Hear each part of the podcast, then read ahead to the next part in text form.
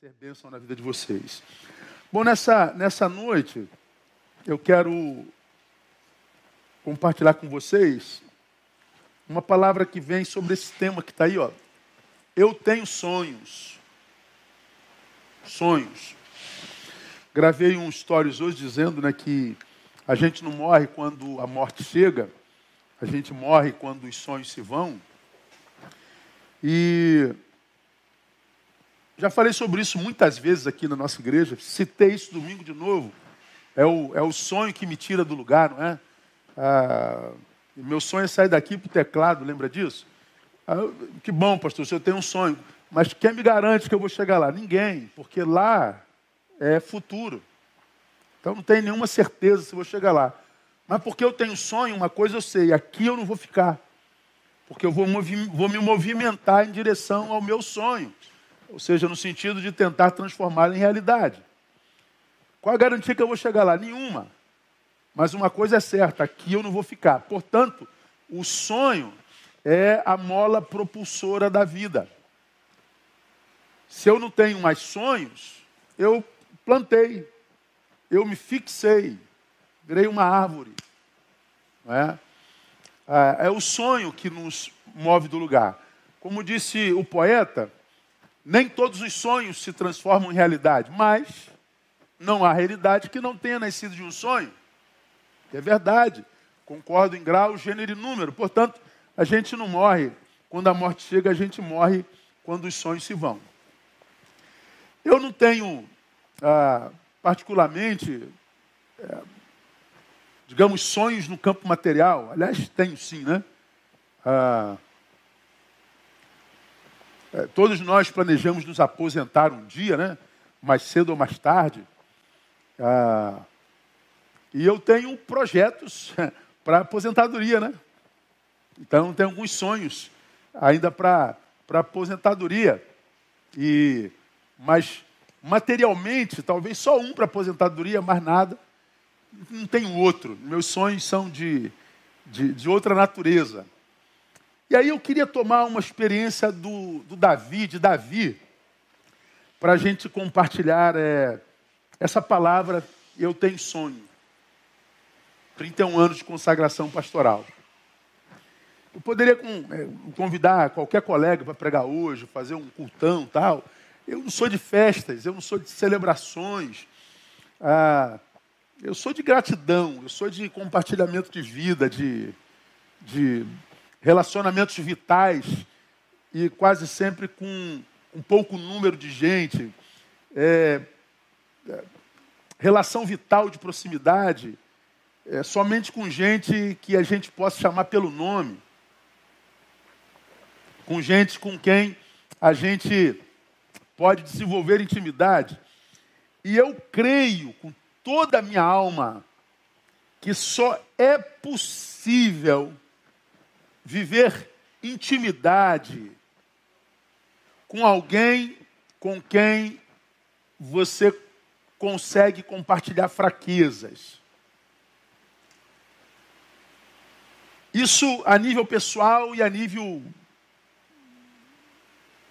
eclesiológico. Por exemplo, nós cristãos, principalmente nós evangélicos, sobretudo nós pastores, labutamos no campo da busca da unidade, pela unidade da igreja, pela unidade dos pastores, pela unidade dos crentes. Nós nunca teremos unidade sem que antes nós tenhamos credibilidade uns para com os outros, para que a gente possa compartilhar fraquezas. Como nós, em grande escala, só compartilhamos vitória, quão abençoada é a nossa igreja, ah, como a nossa igreja cresceu, o que a nossa igreja comprou, aonde é que a gente chega, quantos seguidores, quantos likes, a entrada da igreja. Quando a gente se reúne, nós, a liderança da igreja, ah, mormente nos reunimos para compartilhar a vitória. Bom, e quem compartilha a vitória não gera só incentivo, gera inveja, e não pouca gera muitas vezes tristeza. Por que, que Deus te abençoou tanto e a mim não? Então, é, compartilhar a vitória é fácil, porque revela a nossa competência e o nosso sucesso. Então, dificilmente nós conseguiremos na prática, ou seja, para além do discurso que a gente busca, que é o quê? Unidade. Unidade só se desenvolve, só é possível se desenvolver com quem a gente tem intimidade para desenvolver a partilha de fracassos. Com quem a gente tem liberdade e confiança para viver partilha de fraqueza. Se a gente não compartilha fraqueza, a gente não tem unidade, a gente não tem intimidade. O texto que a gente vai ler, 2 Samuel capítulo 23, conta uma história do período da vida de Davi. Na verdade, o capítulo 23 de, de Samuel registra as últimas palavras do rei Davi, os últimos instantes do, do rei Davi. Davi estava caminhando para o final da sua vida e já estava entrado em dias. E nesse período que Samuel registra no capítulo 23, Davi vinha de um tempo, de um período muito grande de guerras. Ele vinha de guerras sucessivas. Antes do capítulo 23, painel, coloca 21, 15, por favor. Davi, quando vive ou vivencia esse momento que eu vou compartilhar com vocês, ele está ali num lugar, descansando, sofrido, saudoso, porque ele vinha de um período grande de guerra. O capítulo 21, 15 diz assim: Tiveram mais os filisteus uma peleja contra Israel. E desceu Davi, e com ele os seus servos, e tanto pelejaram contra os filisteus, que diz o texto, que Davi se cansou. Davi estava cansado de uma, de uma guerra atroz, feroz e longínqua. Período que seguiram a retomada do reino das mãos do seu filho Absalão. Já preguei sobre Absalão aqui. Absalão foi aquele filho que matou Aminon, que estuprou sua irmã. Falei da ausência de Davi, preguei em julho, na, em agosto, no dia dos pais. Salomão, ele, ele foi tomado de ódio pelo seu pai, o coração cheio pelo seu avô Talmai, ele toma o reino de Davi. Davi foge, senão ele morria. Depois de um período, Davi volta, toma o seu reino e na expansão, na tomada e na expansão do seu reino, ele passa por muito tempo de peleja e ele então se cansa. Além desse cansaço pós-guerra e retomada do trono, ele tem nessa retomada do trono a perda do seu filho Absalão, que foi morto por Joabe. Você se lembra disso? E Davi então pronuncia aquelas palavras sobre as quais ministrei em agosto. Absalão, meu filho Absalão, quem me dera morrer no seu lugar, Absalão. Então Davi vinha de um período onde a filha foi estuprada, o filho era um estuprador, a Absalão mata Minon, um filho morto, e agora Absalão é morto por Joabe, seu general. Então Davi ele vem de um tempo de calamitoso, de calamidade, e Davi se cansa. Ele se cansa no capítulo 23, nós temos o registro das suas últimas palavras. E essas últimas palavras revelam um homem absolutamente saudoso. O versículo 1 diz assim, ó: Estas são as últimas palavras de Davi.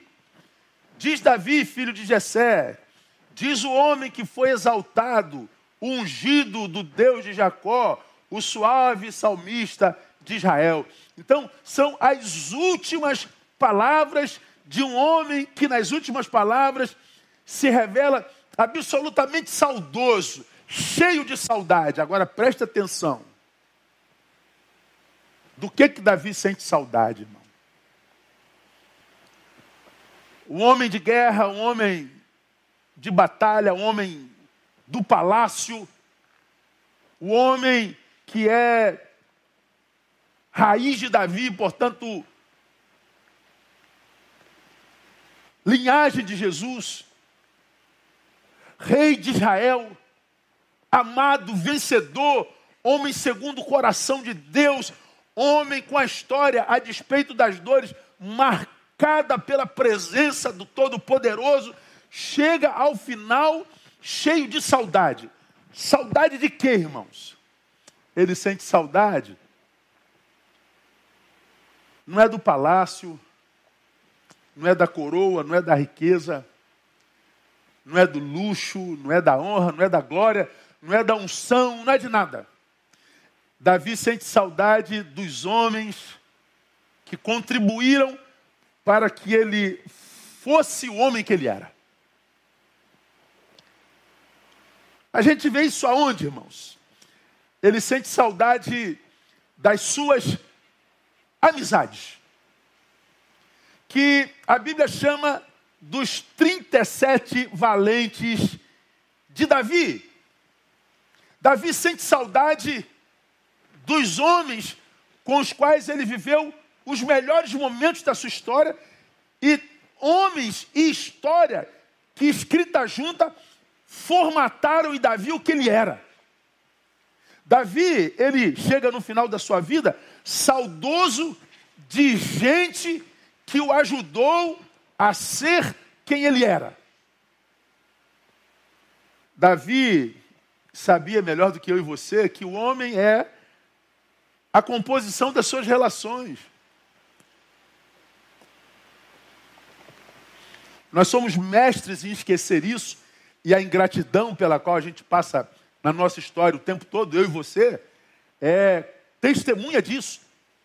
Quantos passam pela nossa vida, ou nós passamos pela sua vida, pela sua história, temos um papel é, absolutamente preponderante na formação do seu caráter, na formação ah, da, sua, da sua identidade espiritual, na formação da sua família, na sua formação intelectual, e a despeito de uma presença histórica marcante na vida de tantos, tantos não só não agradecem, como não reconhecem que são que são e foram formados como formados foram, formados foram por nossa participação, por nossa presença, por nossa influência.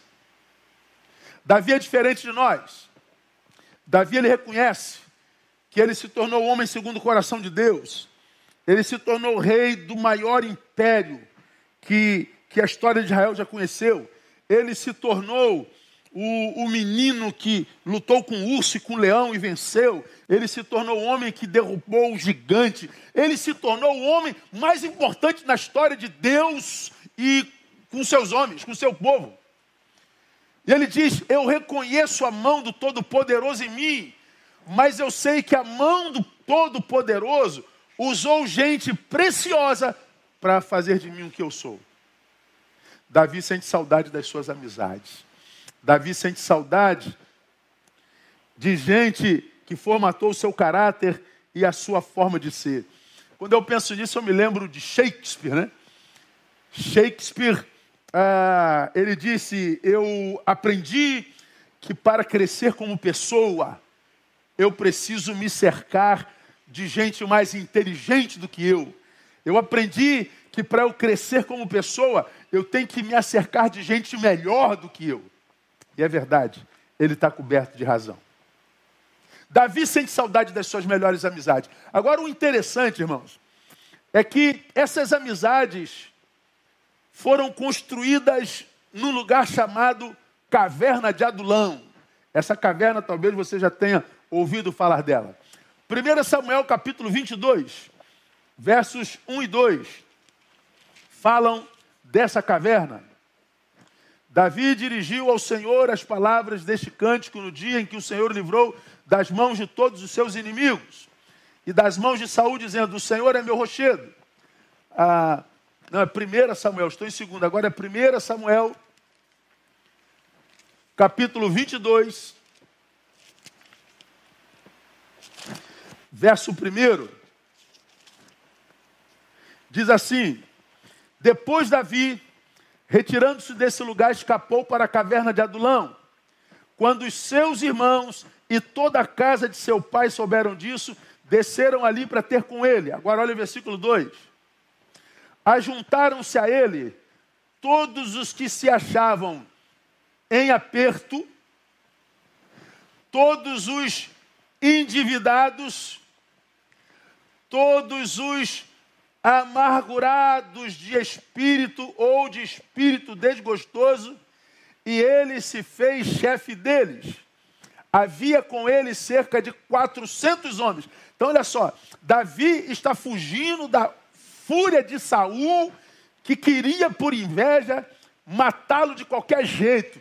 Ele chega a um lugar chamado Caverna de Adulão. Descobrem que Davi está na Caverna de Adulão. E diz que um bando de gente se juntou a ele, cerca de 400 homens. Qual era a qualidade dessa gente? Ah, endividados, amargurados de espírito e todos que se achavam em aperto. Olha que coisa interessante, irmão. Pessoas em aperto, endividadas, amarguradas, Davi está aqui no final da sua vida e no seu reinado, agradecendo a Deus por gente que fez dele o que ele era e que o levou aonde estava. E essa gente da qual ele tem saudade, era gente que se tornou amiga quando ele não era ainda sequer rei. Ele ainda fugia da inveja de Saul. Portanto, Davi era um com eles. Ele estava no meio de gente amargurada, de gente endividada, de gente aperto, e ele era um fugitivo. Ele estava escondido. E ali, num vale de dores, onde só haviam pessoas com problemas, onde só havia párea da sociedade, onde não haviam títulos, onde não havia intelectualidade ou intelectismos, onde não havia nada para se vender, ali onde estavam os socialmente fracassados, Davi, entre eles, construiu as suas melhores amizades. Davi estava num lugar chamado Fortaleza de Sião, que estava a 10 quilômetros de Belém. Muito bem. Como amizades se revelam nas atitudes e não no discurso, Davi, no final da sua vida, se encontra em Sião, na fortaleza de Sião, cansado no final da vida, sobrecarregado, depois de ter retomado o reino de seu filho, o qual morreu nessa retomada, depois de ter sepultado sua filha Minon, seu filho Aminon, que havia estuprado Tamar, Davi se cansa e ele diz: Eu sinto saudade, mas eu não sinto saudade do trono. Eu não sinto saudade dos reis. Eu não sinto saudade da riqueza, do ouro, da prata. Eu sinto saudade daquela gente que estava comigo na caverna de Adulão quando eu não era nada. Gente que me amou sem que eu tivesse nada a oferecer. Gente que me amou sem esperar absolutamente nada de mim. Davi chega ao fim com saudade das suas verdadeiras amizades. Aí no capítulo 23, que é aqui onde eu vou ficar, Davi vivencia uma experiência muito legal, que eu quero ler a partir do versículo 15, para você entender, para a gente ganhar tempo. E diz assim: E Davi, com saudade, exclamou: Quem me dera beber da água da cisterna que está junto à porta de Belém. Porque nesse capítulo 23, suas últimas palavras, ele está reunido com 37 daquelas 400 pessoas da caverna de Adulão, que a Bíblia chamou dos 37 valentes de Davi. Davi está com 37 daquelas 400 pessoas. E aí, Davi, pensando nos momentos vividos lá quando ele não era nada, ele exclama: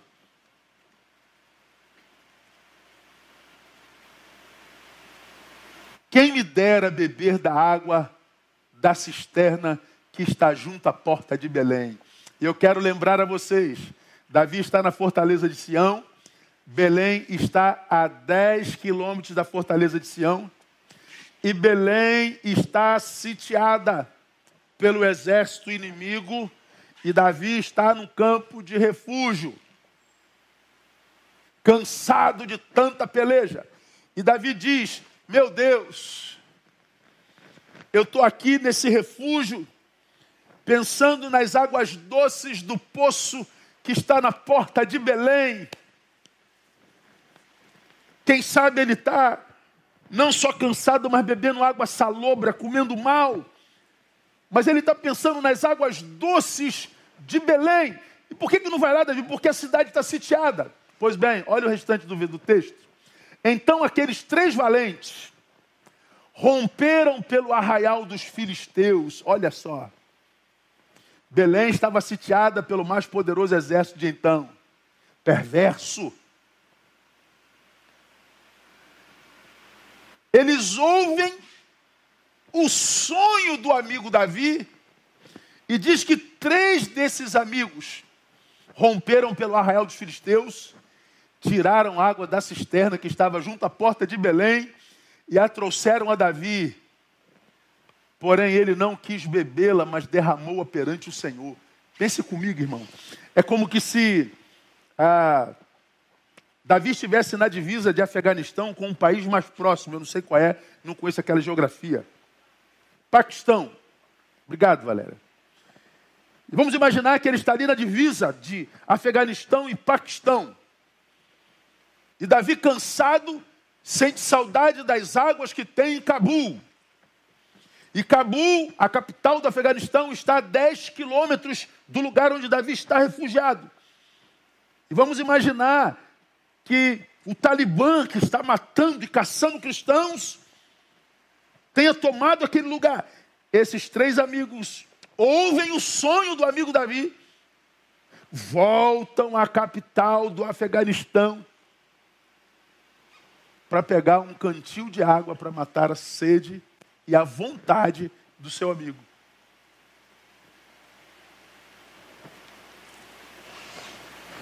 Eles chegam a Davi e dizem: Meu amigo Davi, aqui está a água que você sonhou. Davi, quando vê água, eu imagino ele chorando. Não porque ele estava com água na mão, mas pela graça de ter amigos como os amigos que ele tinha. Eliasar, Benaías e Abisai.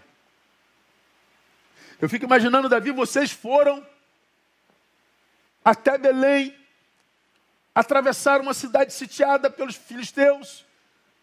Vocês correram risco de morte, risco de vida, para me trazer um copo d'água. Vocês fizeram isso para me trazer um cantil de água? Sim, nosso rei.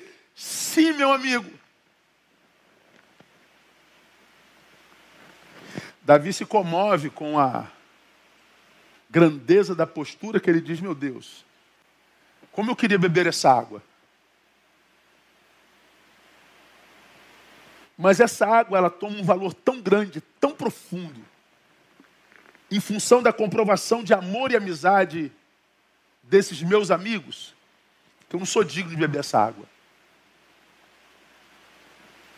Eu quero ofertar essa água ao Senhor meu Deus. Davi então derrama água por terra em adoração ao Senhor. Coloque-se no lugar de Eleazar, de Benaías e Abisai. Puxa, nós atravessamos o exército inimigo para pegar um copo de água e o senhor joga no chão. Bom, eles não falam nada porque sabem que para eles, Davi beber a água seria algo absolutamente grande e prazeroso para eles. Mas saber que a água deles foi ofertada ao Senhor em adoração seria maior ainda. Davi tinha amigos. Davi tinha gente que o ajudou a ser o que ele era. E eu fico pensando, por que que Davi atraiu gente tão preciosa como essa? Ele atraiu porque ele carregava no seu coração. Por causa do que ele carregava no seu coração. Eu creio com toda a minha alma na lei da atratividade na lei da recompensa, na lei da semeadura. Eu acredito com toda a minha alma que eu atraio aquilo que eu ofereço na vida. Toda vez que eu me retiro para um autoexame, geralmente a gente faz isso no início do ano, eu tento me analisar não pelo que você diz de mim ou pelo que ele diz de mim, porque o que os outros dizem a respeito de nós muda a todo instante, um dia você ama, outro dia você quer matar, um dia você quer matar, você se arrepende, volta a amar de novo. Então, a opinião alheia para esse que vos fala é quase zero em termos de valor. Então, como é que a gente faz análise? Eu faço análise a partir do tipo de gente que eu atraio para a minha vida e para o meu ministério.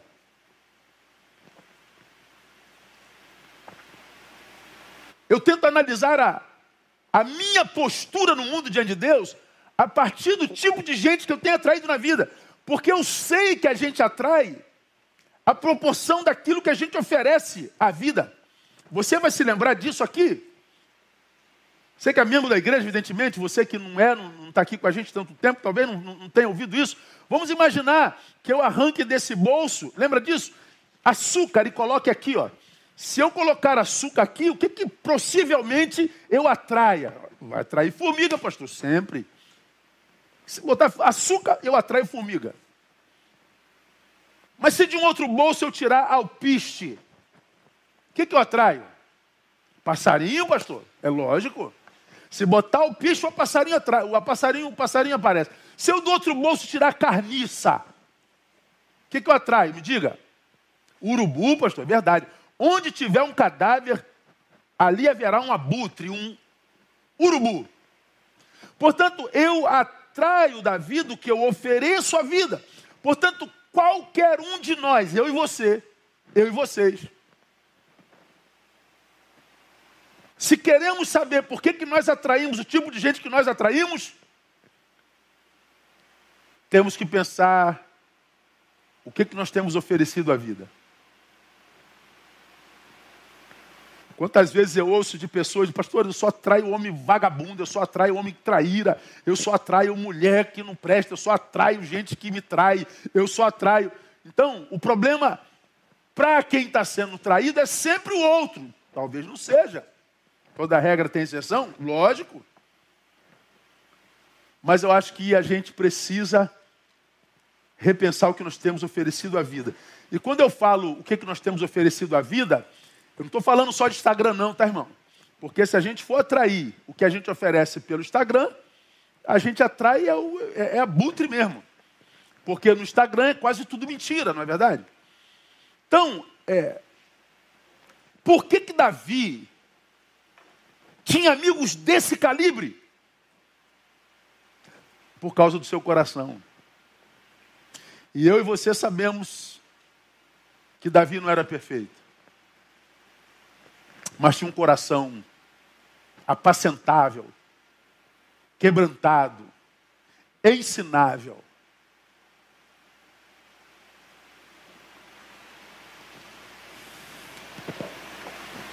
Dessa experiência de Davi, amados, eu me permito compartilhar com vocês nesse dia, no qual completo 31 anos,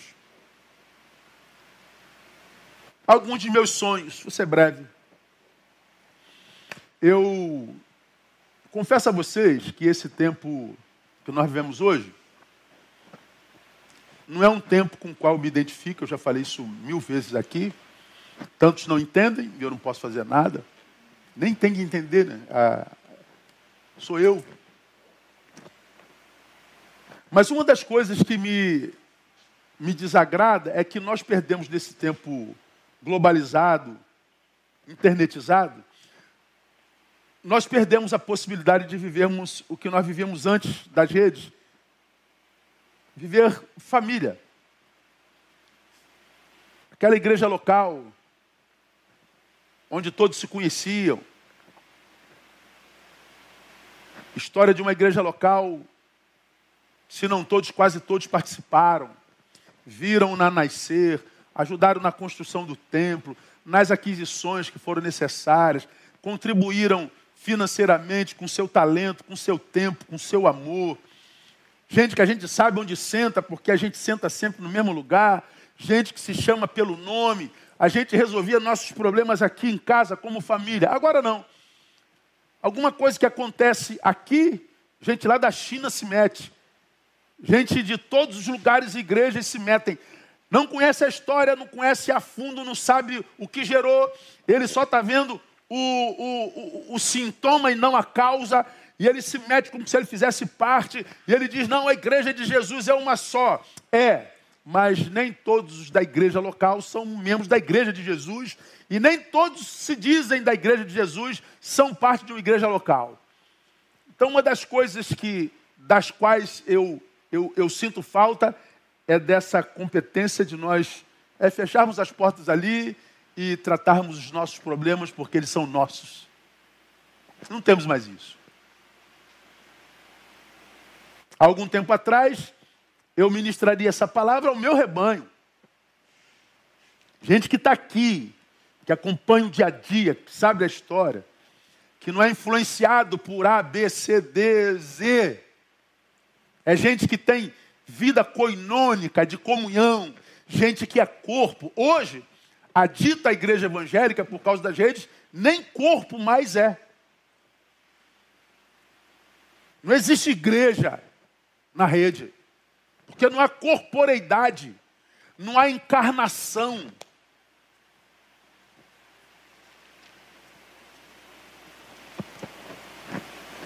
Então, quando eu ministro uma palavra dessa, Outrora eu ministraria para quem está sentado nesse banco. Claro que vocês aí são bem-vindos, é porque se vocês estão aqui, estão aqui exatamente por causa daquilo que nós produzimos nessa igreja e nesse púlpito. Os que não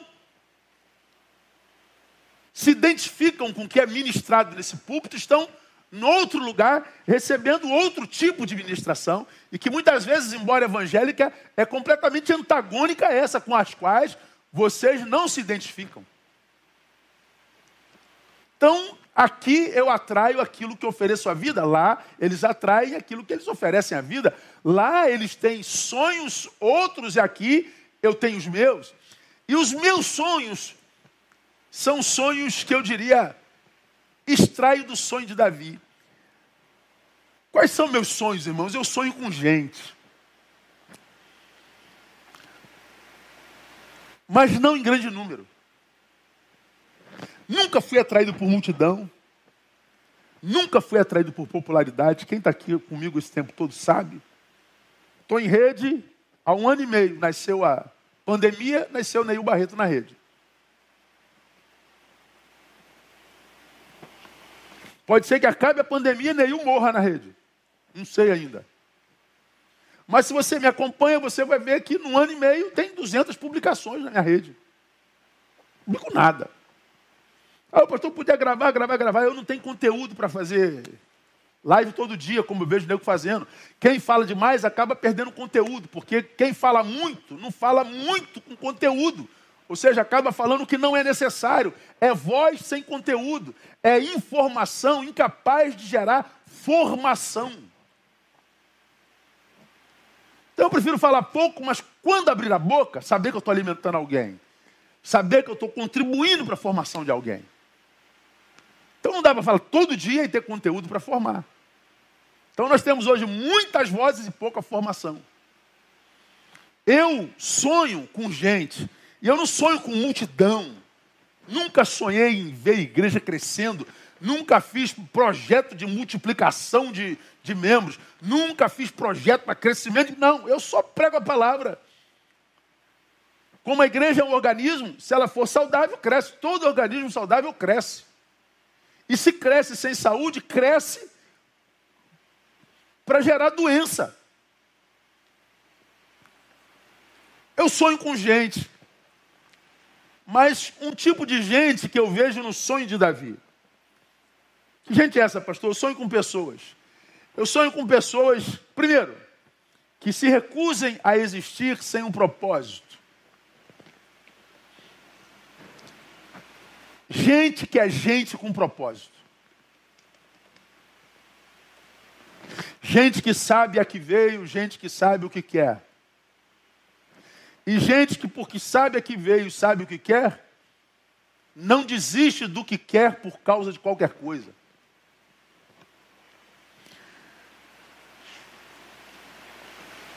Davi tinha 37 amigos.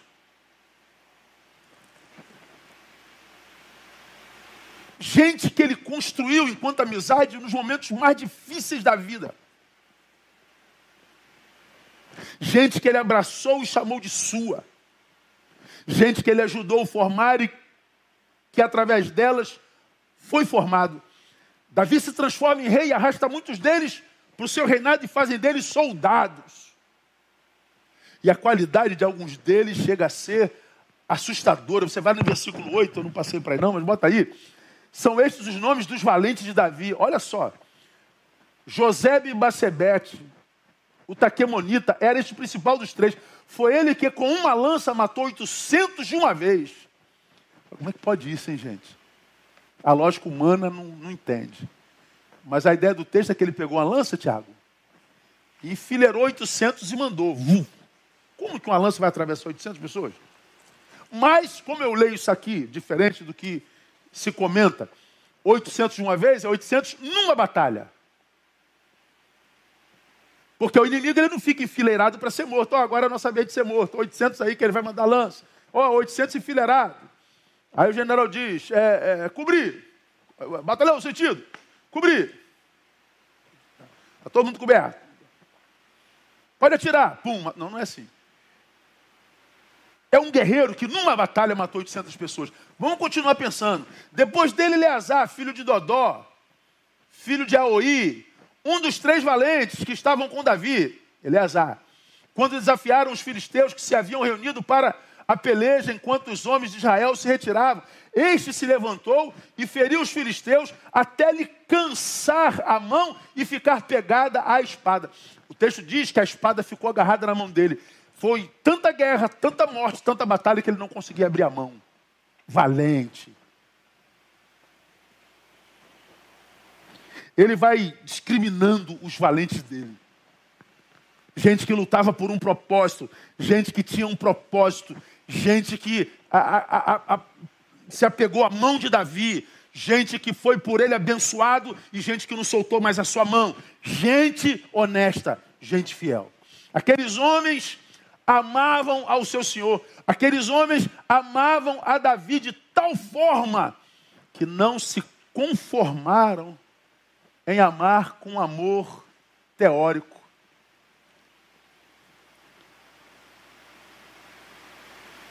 Se predispuseram, se predispuseram a perder a própria vida para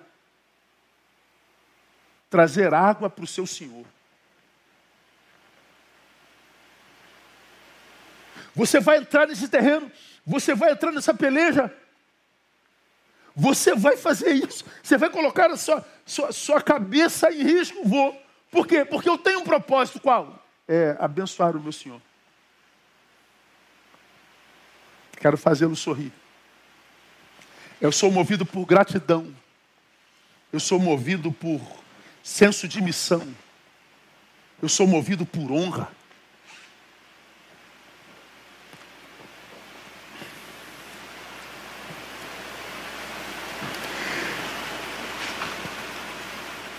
Pregar isso hoje, irmãos, é até esquisito, porque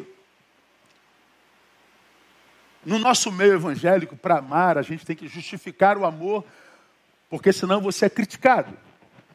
Por exemplo, é, nós pastores hoje somos alvos de crítica o tempo inteiro.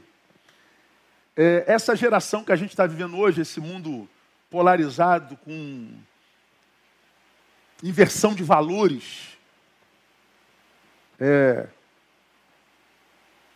o bandido é solto e o juiz vai ser preso. O quem rouba e se dá bem é glorificado. Quem é honrado e cumpre o seu papel é humilhado. A gente vive uma inversão de valores sem precedentes na história dos homens.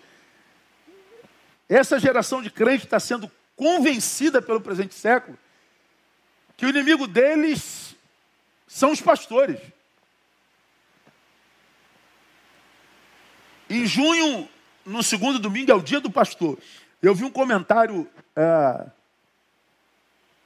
sobre um determinado pastor que é muito conhecido no Brasil. E a igreja dele fez uma homenagem para ele lá em São Paulo. E uma ovelha disse assim: Não sei por que causa pastor tem dia. E ele escreveu um texto falando do pastor. E eu fiquei pensando: caramba, tem dia do cachorro. Tem dia do gato. Tem dia do parapsicólogo, do taquígrafo, do gari, do médico, do padeiro, do profissional de educação física hoje. Mas o pastor não pode ter um dia. Por que não? Qual o teu problema com pastores? Hoje, quando você passeia por essa geração, me parece que o inimigo da igreja é o pastor. E quando você tem o privilégio de amar o seu pastor e você dizer, eu amo o meu pastor, que orgulho que eu tenho do meu pastor, que, que, que como eu amo o meu pastor, vai chegar logo um crente perto de você e vai dizer assim, olha a idolatria, hein? Olha, você está idolatrando. Idolatrar só Jesus, não. Nem a Jesus, irmão. A Jesus a gente adora, não idolatra. Mas quando alguém diz, eu amo meu pastor, eu tenho orgulho do meu pastor, isso não é idolatria, não. Isso é amor mesmo. Mas amar, você precisa. Não, não é. Você tem que explicar que o amor não é idolatria, que o amor não é, é deificação, que o amor é gratidão, que o amor é orgulho. Dizer que nós amamos alguém hoje é ser criticado. E por causa disso, a gente ouve quase que zero nas nossas relações o eu te amo. A gente ouve pouco no nosso meio o muito obrigado. A gente ouve muito pouco no nosso meio. Eu reconheço a tua influência na minha vida. A gente não ouve. Embora a gente saiba que há muita gente que sinta. Mas se fizer zoado, se fizer zombado, se fizer chacoalhado, se fizer sofre bullying, então a gente não sofre. Mas se você fala mal, ah, vai ter um monte de gente que vai vir atrás. Davi, ele foi amado, ele atraiu gente que tinha um propósito gente que estava na guerra com ele, gente que cuja espada agarrou, gente que colocou a, a, a, vida em risco por ele. Aí você fala assim, pastor, você está querendo alguém que coloque a vida em risco por você? Não, porque a gente não tem risco de vida. A gente não corre risco de vida. Eu só tenho o sonho de achar gente que ame a Deus de tal forma, que ame ao Senhor de tal forma, e que porque ame ao Senhor dessa forma, materialize o seu amor por Ele, não é por mim. Gente que ame ao Senhor mais do que as suas ideologias. Gente que queira promover muito mais o nome dele do que o seu próprio. Que queira muito mais promover a glória dele do que a, a sua. Gente que, sendo vista, achem nele Jesus e não a ele mesmo. Não existem mais essas pessoas. Hoje que se vê gente buscando a glória própria, gente buscando a honra própria, gente querendo se dar bem, Gente que não quer compartilhar água, mas que quer água o tempo inteiro. Gente que não quer servir, mas quer ser servido o tempo inteiro. Gente que não pensa na causa do todo e do corpo, mas na sua causa. Gente que não quer praticar o bem, mas que quer se dar bem. E quando não se dá, culpa o corpo. Vivemos um tempo muito medíocre. Eu acho que nós nunca tivemos uma geração de crentes tão ruim no Brasil como nós temos hoje. Hoje nós só somos treinados para ganhar, para ter, para possuir, para ascender. Somos uma geração egoísta. Como eu já preguei aqui, dizemos que somos a noiva de Jesus, mas me parece que nós somos uma noiva que quer dar o golpe do baú. Ah, eu sonho com gente, irmão, que a convivência faça bem para o nosso ser. Essa, essa semana eu estava ouvindo minha filha que esteve com alguém que, que ela ama, mas que ela disse, pai, não, não, pai mãe, não, não dá para escutar. Não dá para escutar, porque é gente boa demais, mas a, o discurso é monotemático. Só fala de coisas e, e, e, promoção, promoção, promoção. E, e eu não sei o que é que acontece com essa geração, com essa necessidade que tem de aparecer, com essa necessidade mórbida de ser visto. Gente cujo propósito é a própria imagem, cujo propósito é promover o próprio nome. Gente que vem de santidade que na verdade nada é santidade, é performance. Desejo e sonho em conviver com pessoas que, que se envolvem ao ponto de, de, de, perder, se preciso for. Gente que, que ame ao ponto de ser prejudicado por causa desse amor, de se comprometer por causa desse amor. Quando eu falo sobre isso, eu me lembro de uma palavra de Jesus lá em Mateus Mateus 10, 37. Esse tipo de gente existe, tá? Jesus fala de uma, de uma relação que, é, que ainda é mais profunda. Lá em, em 10, 37, ele diz assim, quem ama o pai ou a mãe mais do que a mim, não é digno de mim. E quem ama o filho ou a filha mais do que a mim não é digno de mim. E quem não toma a sua cruz e não me segue segue por mim não é digno de mim. Jesus está falando de relacionamentos. Ah, as mais profundas, pai, mãe, filho. E e ele está dizendo: quando nós temos propósito em Deus, é possível que nós comprometamos até as nossas relações filiais nossas relações familiares. Jesus não está dizendo que eu não devo amar, que eu devo deixar, que eu devo abandonar. Mas Jesus está dizendo, ama, porque tudo que você tem na vida é sua família. Mas se você experienciou a salvação, você vai entender que muitas vezes você vai ver comprometida a sua relação até familiar. Hoje, irmãos, a gente abandona a Jesus, a gente abandona a igreja, a gente abandona a vocação, abandona a missão por causa de namorado.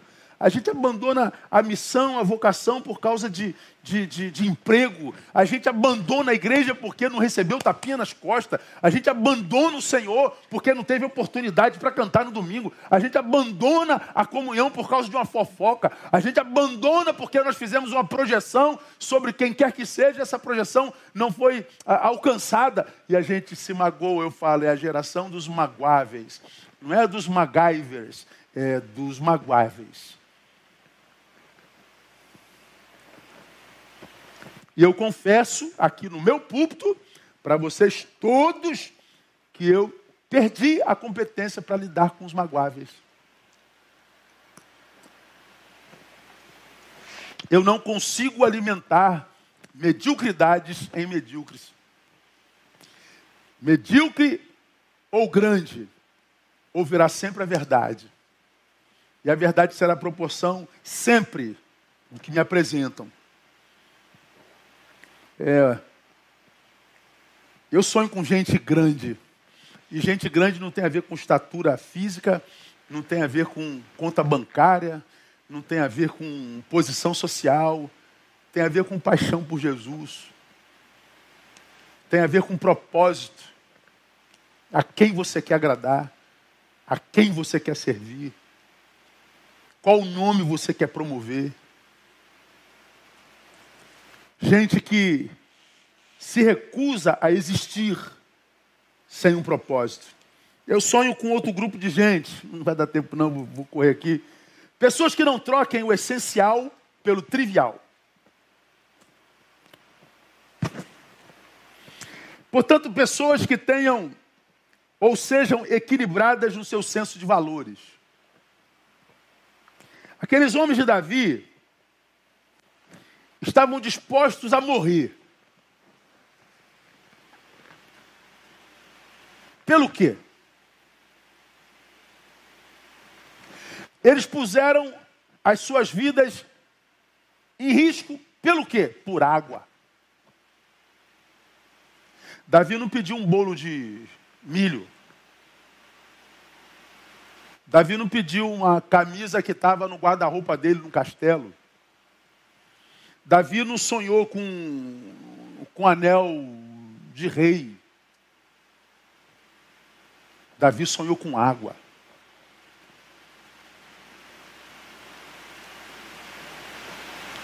Sonhos grandes movimentam pessoas grandes. Sonhos grandes, factíveis.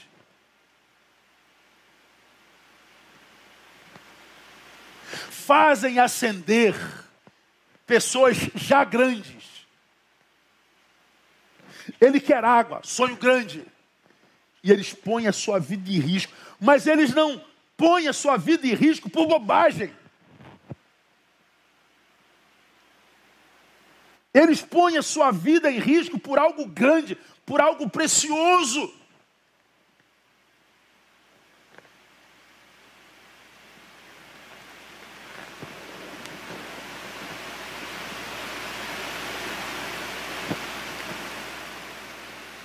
Se eu fosse perguntar para você aqui que me ouve,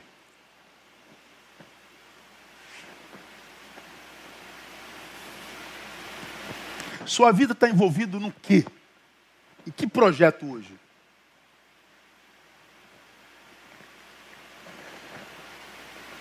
Hoje eu precisei comprar alguma coisa lá para casa, fiz um, uma reformazinha lá em casa.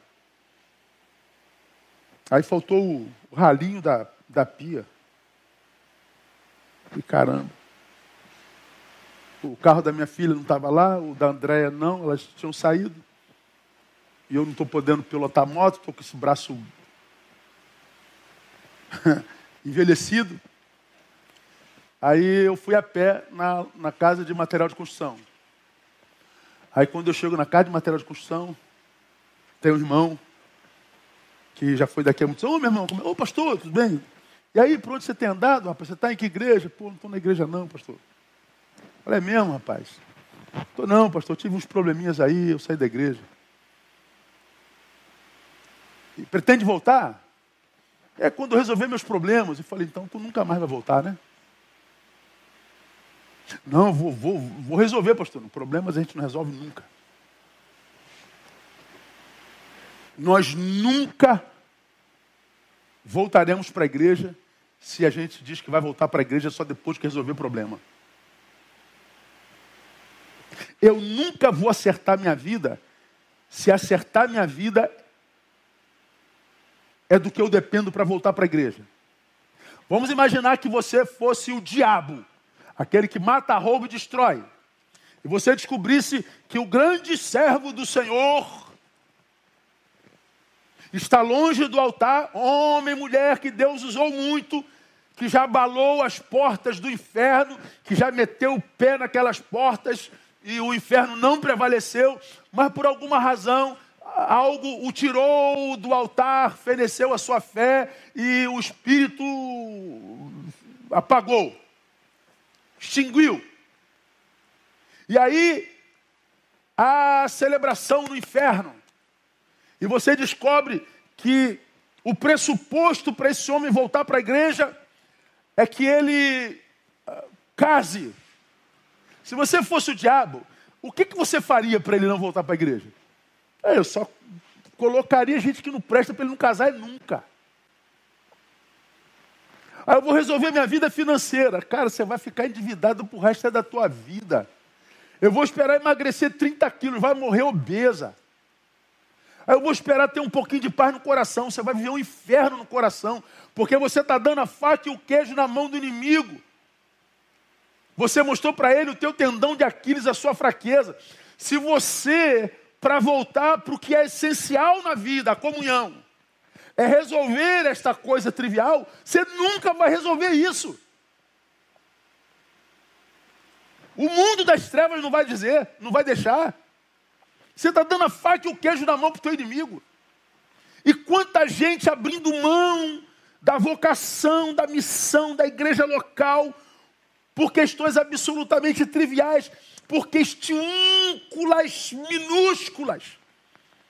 Gente com talento sobrenatural, que Deus poderia dar a qualquer um, mas resolveu por pura graça dar a vocês. E vocês estão aí porque estão magoados, estão tristinhos, porque estão estudando aqui, estão estudando ali, porque está trabalhando. Quantos vão para a faculdade e dizem, não, quando eu acabar a faculdade eu volto, pastor, eu trabalho de dia, estudo à noite. Como se você fosse o único que trabalhasse de dia e estudasse à noite.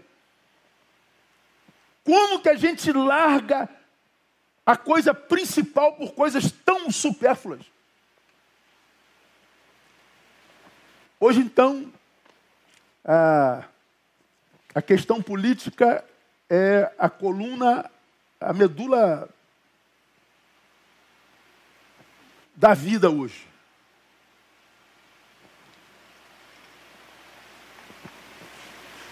Está do lado de quem? Fulano, então não pode ser meu amigo. Está passeado dia 7, está rachando mais ainda, né? Vi uma briga entre dois pastores semana que foi. Eu ia falar, não vou falar, não, cara, não é preciso que nem pastor veja isso. Questões políticas se tornaram mais importantes do que a nossa amizade, do que a nossa comunhão com o outro, do que a nossa fé em Cristo Jesus. E não adianta nós não abrirmos mão. Se pensa diferente no campo político, não há mais possibilidade de relacionamento. Por quê? Porque a coisa política cresceu? Não, porque a nossa capacidade de comungar arrefeceu. Como disse alguém que eu atendi, pastor, é, é, eu quero agradecer ao Senhor porque a, as, as dores estão diminuindo. Mas resolveu o problema? Não.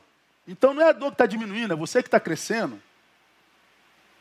Porque se você bota uma, um, um, um, uma tampinha dessa dentro de uma taça, ela exerce o poder sobre a taça. Mas se essa taça cresce e vira uma bacia, ainda que o problema é que a tampinha continue a mesma coisa, o poder e a influência dela diminui. Se você cresce e vira uma caixa d'água, esse problema que não mudou, nem te faz cosquinha. Então, muitas vezes, ao invés de a gente resolver o problema, que a gente precisa crescer. Só que a gente não cresce, a gente diminui. Então, os problemas minúsculos se tornam gigantes. E a gente não consegue chamar irmão aquele que vota diferente de mim. Nós vivemos um tempo medíocre demais, irmão. E pastorear nesse tempo é, é quase impossível.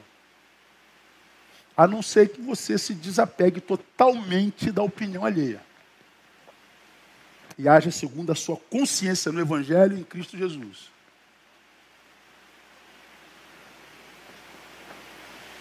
Porque se você disser, eu preciso resolver o meu problema, ah, meu irmão, esse problema vai ficar aí pro resto da tua vida.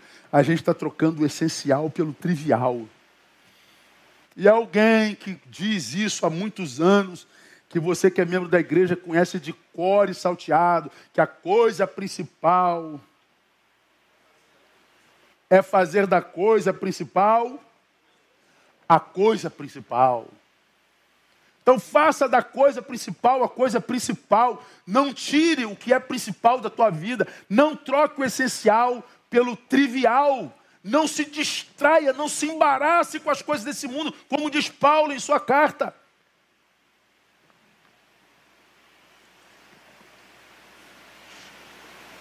Se se tem que arriscar a vida, irmão, faça, mas faça por algo que seja absolutamente essencial. Arrisque a sua vida, mas faça isso por uma causa que vale a pena. E não lutar por gente que nem sabe que você existe. Vamos terminar. Eu sonho, terceiro, com pessoas que entendam que pior que a morte é a vida sem sentido, portanto.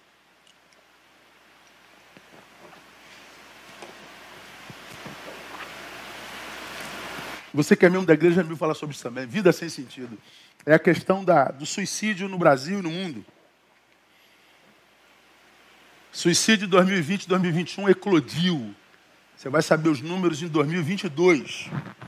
Tivemos o mais alto índice de suicídio da história dos homens num planeta nesse período.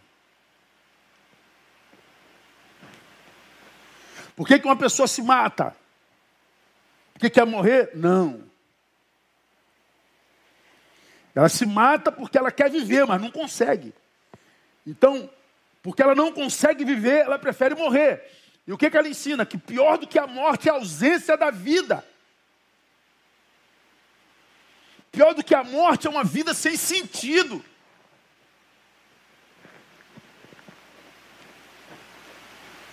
Foi Martin Luther King que disse, né? Aquele que não descobriu uma causa pela qual morrer não merece viver.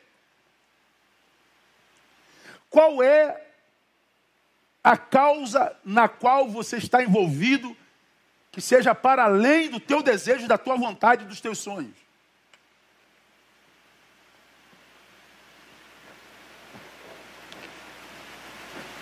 Quem está incluso na causa da tua vida? Para o quê? Para quem você existe? Todo esse talento, toda essa saúde, toda essa competência, hoje é gasta aonde? No quê? Em que propósito? Em que causa? Qual o sentido da sua existência? Por que, que você consome o ar desse planeta?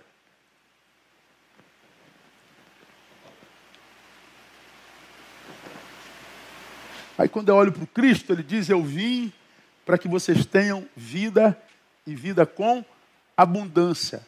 Não é vida de abundância. Não é abundância de coisas na vida, abundância de vida independente das coisas. E você acha que Jesus estava falando do quê? Abundância de vida o que é?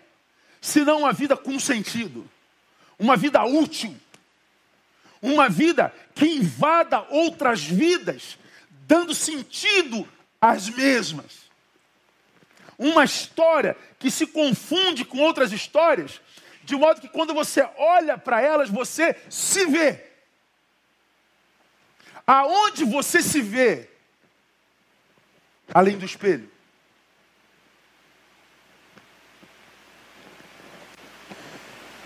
Vida com sentido é vida que dá vida a outras vidas. É saber que a gente passa pela história e parte de nós está abençoando, tatuando, porque você sabe que nós vivemos em rede.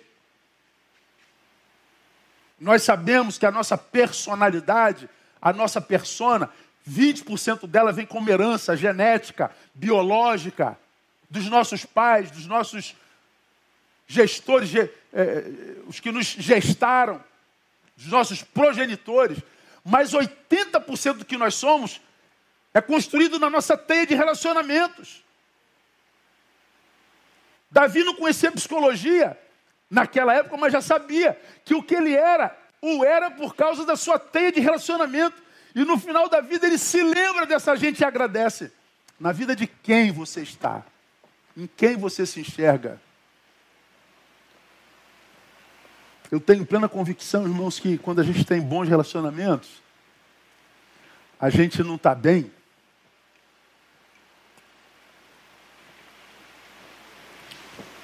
E a gente se vê em má companhia quando a gente está sozinho.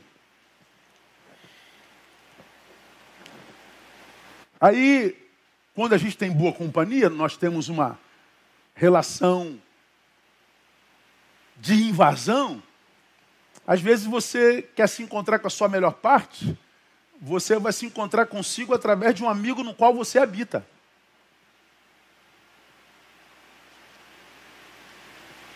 É por isso que você se identifica tanto com esse seu melhor amigo, a sua melhor amiga. Porque quando você olha para ele, quando você está com ela, você encontra nela a sua melhor versão.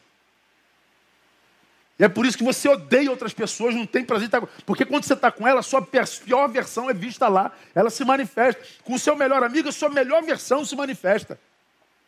Porque você está lá, ela é um espelho seu. Por que, que tem gente morrendo de solidão? Porque não se encontra em ninguém, em projeto algum.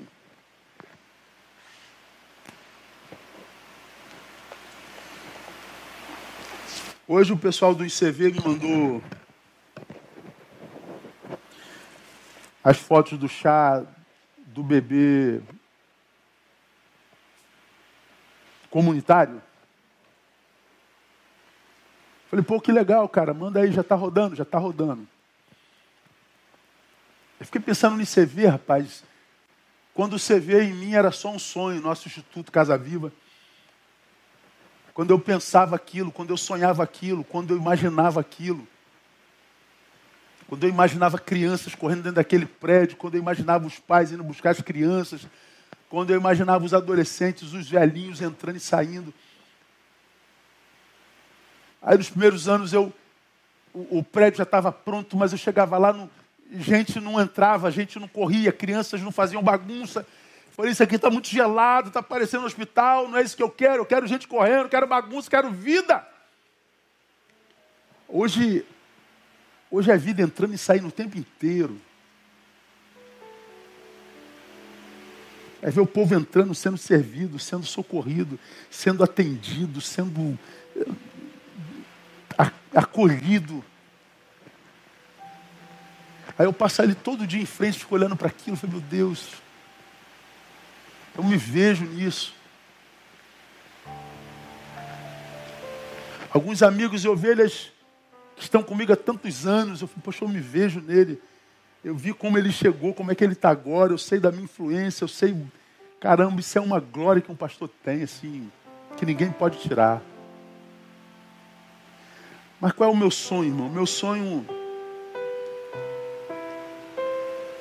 é tentar ajudar a cada um de vocês a descobrir a razão da própria vida. A razão da vida de cada um de nós é serviço, a gente já sabe. Vós não escolhestes a mim, mas eu vos escolhi a vós. Aleluia! Mas para quê? Para que vades e deis fruto e o vosso fruto permaneça. Eu não escolhi você por causa de você. Eu escolhi você por causa de alguém.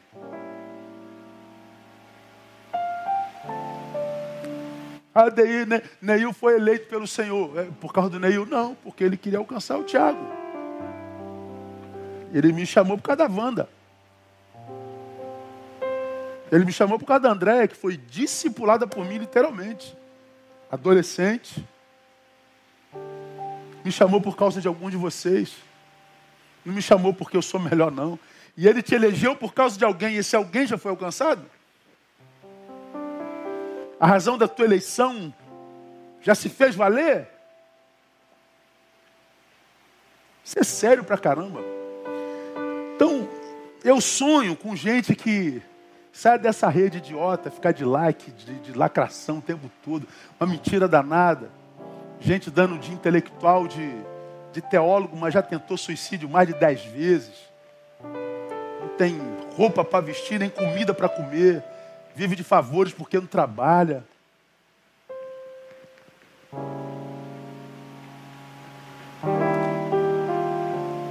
E vai continuar atraindo o que atrai porque é farsa. Então qual é o meu sonho, irmão? O meu sonho é que a gente tenha na comunidade, na nossa comunidade, a Igreja Batista Betana, gente que não seja mimizenta, é gente que, que não se conforme só em existir. Mas gente que quer ser para a glória de Deus, gente que viva por um propósito, Gente que coloca o principal no lugar principal. Gente que não vive de picuinha, de fofoca, de disse-me-disse. Em todo lugar ela está, em todo lugar ele está. Gente que não tem a necessidade de, de, de, de, exibir, gente que não tem necessidade de gerar inveja, gente que não tem necessidade de ser vista, gente que não tem necessidade de ser aplaudida, gente que tem necessidade de fazer o nome de Jesus conhecido. Eu sonho com gente assim. Eu agradeço a Deus por aqueles que estão na minha história e já são assim. E não são poucos, eu louvo a Deus por isso. Mas eu espero ainda nos próximos anos que Deus me der como pastor, que eu ainda consiga ver, mesmo nessa geração, gente assim. Porque está cada vez mais difícil de achar gente assim. Gente que tem um propósito. Gente que entenda que